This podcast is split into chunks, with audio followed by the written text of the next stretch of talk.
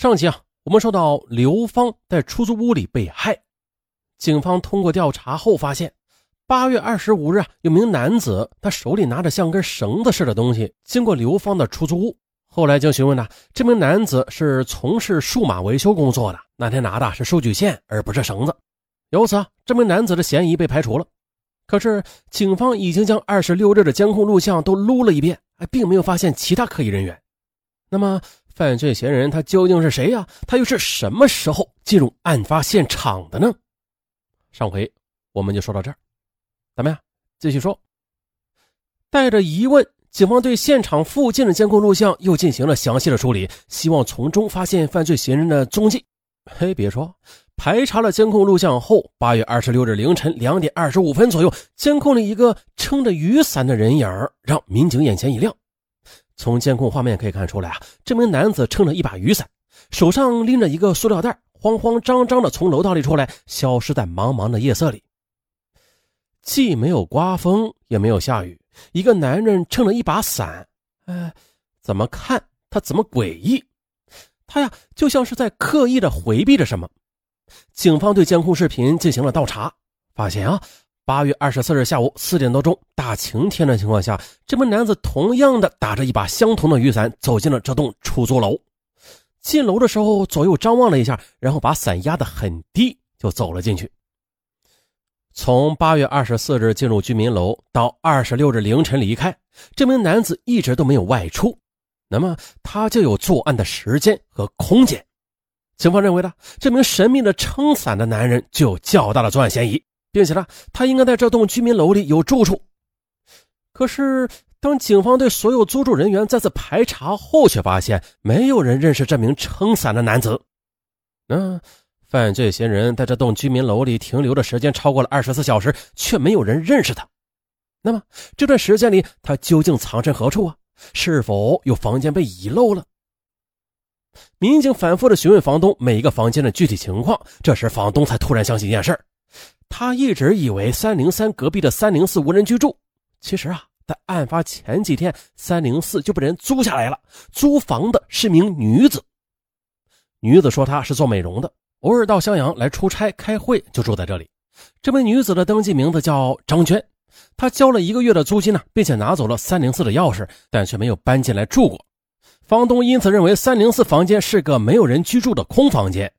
而就是因为房东的这种主观意识误导了侦查员，三零四啊就在被害人居住的三零三的隔壁，却一直不在警方的排查范围之内。那么三零四房间里会不会隐藏着破案的线索呢？进入三零四房间之后，警方发现屋里的陈设十分简单，除了风扇和床，并没有其他物品。地板上有一层灰，这一切给人的第一感觉就是长时间没有人居住了。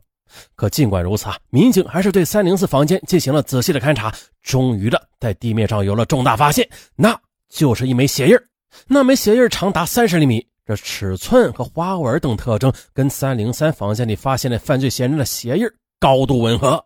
由此，警方推测了犯罪嫌疑人进出这栋楼之后隐身的地点应该就是三零四房间。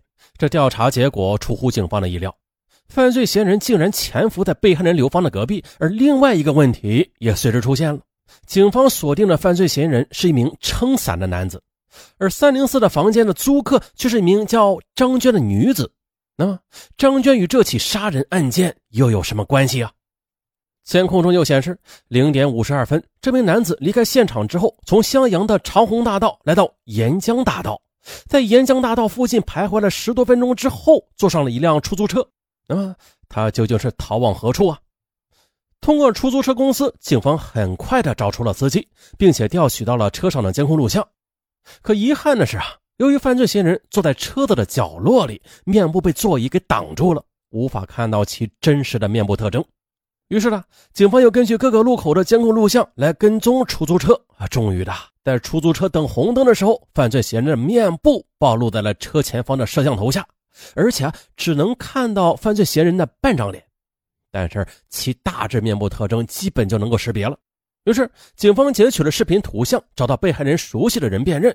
很快，警方排查出啊，监控里的这名男子叫胡强。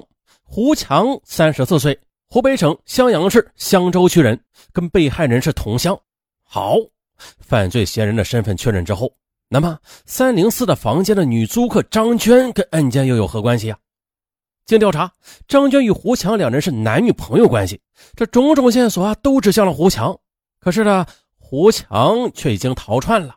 啊，可是法网恢恢，疏而不漏。二零一六年八月二十九日的，警方组织抓捕力量赶赴湖南。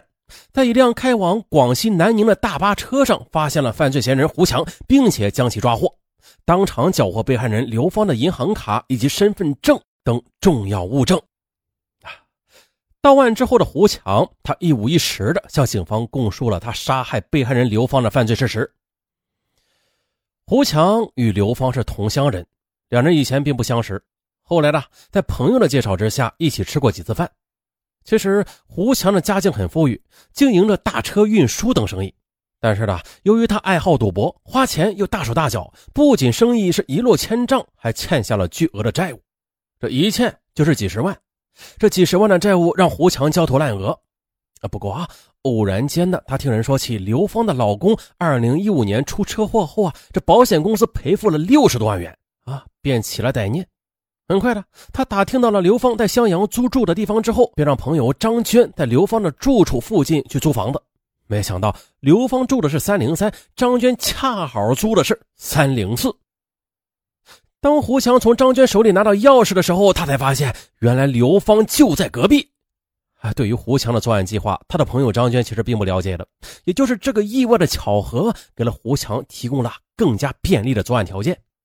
其实呢，二十四日胡强就想去抢了，但是一直没敢去。到了八月二十五日下午，犯罪嫌疑人胡强终于是下定决心实施作案计划。估计刘芳快要下班之时，胡强就在三零四的门口假装修电风扇。六点多钟呢，刘芳回来了，还看到胡强，这同乡见面，两人很自然的就聊了起来。刘芳问胡强在这里干嘛呀？胡强说他房间里的电风扇坏了，问刘芳这房间里有没有空调啊？刘芳说有，于是胡强就借机进去了。进入三零三之后，胡强又拿出匕首，将刘芳逼到卧室，用准备好的绳子将其双手捆绑。胡强对刘芳说：“债主找我要钱，我缺钱。”刘芳一听，瞬间就明白了。胡强逼刘芳交出了三张银行卡和银行卡密码，吩咐刘芳不许动，他就拿起刘芳家的钥匙出门取钱。可是呢，胡强刚刚反锁好外边的大门，心里害怕的刘芳就迫不及待的将卧室的门给锁上了。胡强在门外听到卧室门关上的声音，顿时又返了回来。他几脚便将卧室的门给踹开，两人之间随后的就发生了激烈的争吵。盛怒之下，胡强用水壶对被害人的头部实施了击打，最后将刘芳活活的给捂死了。作案之后呢，犯罪嫌疑人胡强他也知道自己闯下大祸了，仓皇逃窜。逃窜当中，在襄阳的沿江大道的一家医院附近的银行自动取款机上取走了两万元的现金。这一切值吗？犯罪嫌疑人胡强，他原本生活很富足，却因为不良嗜好而欠下巨额的债务，又铤而走险的走向了犯罪的道路。还是那句话。万恶赌为首，啊，因为赌，他不仅害了自己，还给被害人刘芳的家庭造成毁灭性的打击，最终呢，也彻底的断送了自己的人生。啊，这刘芳，丈夫死于车祸，原本指望靠着六十多万元的赔偿金把女儿抚养成人呢，谁料到被凶手盯上了。如今呢，夫妻二人都不在了，留下了年幼的女儿，可谁又能保证她的健康快乐的成长啊？本案也给我们几点警示吧。第一呢，钱财惹人眼红，这任何时候啊都要牢记财不露白，以防歹徒盯上你。再就是上文跟大家说点比较现实的话啊，这个世界上啊，只有你的亲人才能打心眼里希望你过得好，而当你过得好之后，或者说你有什么成就的时候，也只有你的亲人才会真心的祝福你。所以呢，大家无需在任何人面前去展示你的一些优越，说白了就是去嘚瑟啊，没好啊，这是实话。虽然很良心吧，但是在现实中就是这样的。大家记住了，这个世界上只有你的亲人，在你富有的时候，他才会真心的去祝福你啊。不要嘚瑟，有财不露白。呃，再就是第二啊，交友要有选择的，远离有吸毒、赌博的这些不良嗜好的损友。啊，第三呢，独居女子不要放男人进住处，哪怕他是你的同学、同事、朋友等认识的人。（括弧独居女子）好了，今天就到这儿吧，拜拜。